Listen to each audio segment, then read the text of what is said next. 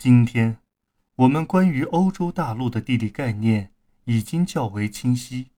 按照惯例，可认为欧洲指的是欧亚大陆的西部地区，它在世界陆地面积中占了重要的一份。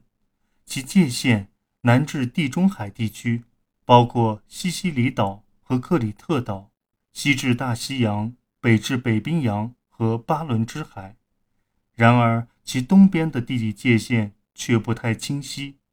欧亚两洲的动植物生态在该处并无显著差异。同样，按照惯例，乌拉尔山脉、乌拉尔河、里海都是欧洲和亚洲的分界标志。东部的茂密森林和沼泽总是令那片我们今天称之为俄罗斯的地区带有些许偏远感，而广袤却人间稀少的西伯利亚，更是成为偏远地区的代名词，以及欧洲文明的边界。按照惯例，土耳其被划入亚洲，它的博斯普鲁斯海峡就是欧亚两洲的分界线。欧洲的陆地面积。大致与美国陆地面积相仿，其形成与约一万年前最后一次冰河期末期的海平面上升有关。那次海平面上升令不列颠群岛与大陆分离，形成了波罗的海与地中海这样的内陆海，也使欧洲的海岸线比任何同等面积陆地的都要长。欧洲的西部大多较为接近海洋。而即便在其东部，较大的河流体系也有助于陆地与航海的发展对接，因此有这样的说法：欧洲是替水手而备的，而航海贸易也在很早的时期就开展起来了。但同时也可以说，欧洲是为农人和工匠而备的。欧洲大陆的大部分地区地处温带，受墨西哥湾暖流影响。拥有大量农地、茂密的森林和丰富的矿物资源，为工农业发展提供了良好的基础。不管欧洲的地理上是怎样定义的，它的政治、文化、历史都具有多样性，其所反映的不同传统可以一直追溯到那些最早期的史前文明。我们今天所熟知的欧洲政治版图。反映了过去四五百年间单一民族国家的涌现。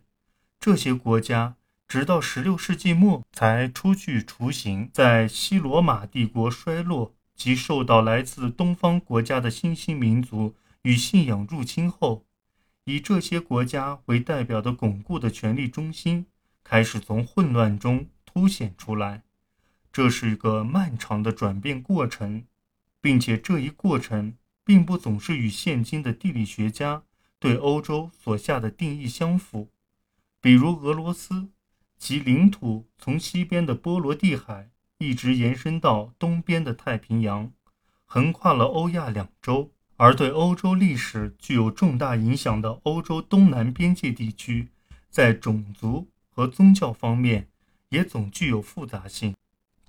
实力强大的奥斯曼土耳其人。越过博斯普鲁斯海峡，向西进入巴尔干半岛，并在那里建立起他们的帝国。其统治一直维持至19世纪。在欧洲的历史上，地中海作为古代文明的摇篮，在不同的时期里，既是边界，也是国家之间交流往来的交通要道。罗马帝国则脚踏欧洲与非洲。伊斯兰国家也一度存在于直布罗陀海峡两岸，穆斯林的西班牙和北非。人们界定了各自的边界，然而政治、宗教、民族和文化的竞争则常常打破这种地理界限。从历史上来看，欧洲经常经历武力征服与人口迁移，这也使它。易于吸收新的文化和思想。在机械运输时代来临之前，人口迁移只能通过步行、骑马、搭乘马车或船这些交通方式进行，这就为迁移所带来的变化，定下了某种基调和步伐，令不同的文化得以在此过程中融合，从而在原有基础上产生出经过改进的文化新版本。欧洲的定义也受其总体文化特征所界定，即现在已为人所共知的独特的欧洲文化。它被认为源自古代世界、中世纪基督教世界、文艺复兴以及其后的启蒙运动。这些思想的融合，形成了广为人知的欧洲文化。并且在欧洲的殖民扩张时代被传播到世界其他地方。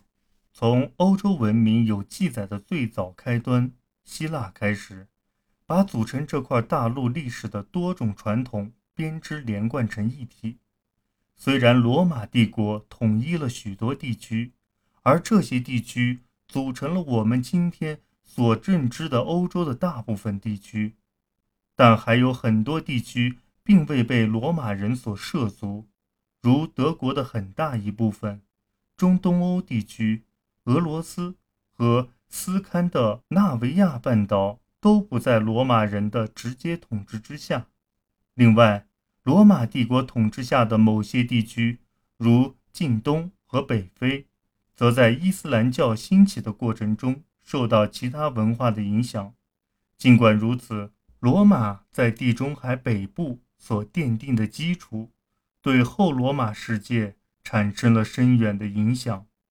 在罗马帝国之后出现的西方野蛮王国，深受其所征服的罗马世界影响，而罗马帝国的东半部分突变为拜占庭帝国，令罗马的遗产得以一直传承至中世纪末期。